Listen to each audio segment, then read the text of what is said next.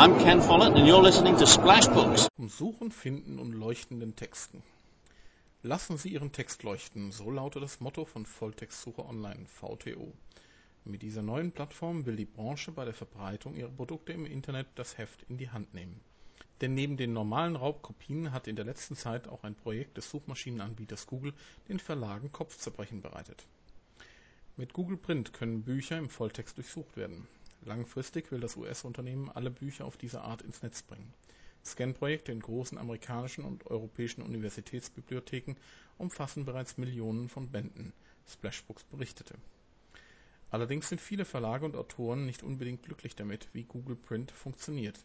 Denn der Suchmaschinenanbieter holt vor dem Scannen nicht die Erlaubnis des jeweiligen Verlages ein, sondern bietet nur eine Opt-out-Lösung. Damit können Verlage nachträglich festlegen, dass ihre Titel nicht in Google Print auftauchen sollen. Urheberrechtlich geschützte Texte können zwar durchsucht, aber nur in kleinen Ausschnitten online gelesen werden. Mit VTO will die Buchbranche jetzt wieder die Kontrolle zurückgewinnen. Hinter Volltextsuche Online verbirgt sich eine zentrale Plattform des Börsenvereins des deutschen Buchhandels. Im VTO können Verlage ihre Bücher eintragen und dabei genau festlegen, wer wie viel abrufen darf. Dabei wird beispielsweise zwischen angemeldeten und nicht angemeldeten Benutzern auf der geplanten Website unterschieden, aber auch Buchhändler sollen eigene erweiterte Zugriffsrechte bekommen können.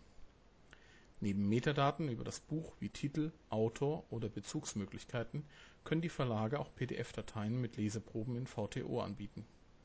Diese können jedoch nicht kopiert, abgespeichert oder ausgedruckt werden. Buchhändler haben die Möglichkeit, über umfangreiche Suchfunktionen die Wünsche ihrer Kunden noch besser zu erfüllen Zusätzlich ist auch eine direkte Anbindung an Shopsysteme, beispielsweise für Online-Shops möglich.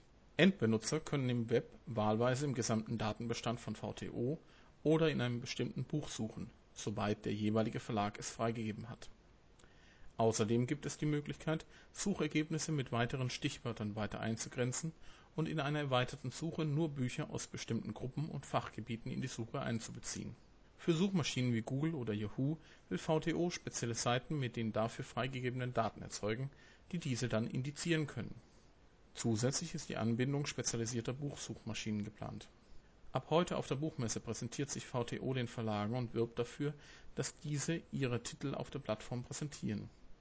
Der Aufbau des Datenbestandes soll im November beginnen Ab wann das andere Ende von VTO, also die Suchmaschine für Buchhändler und andere Benutzer, zur Verfügung stehen wird, ist noch nicht bekannt.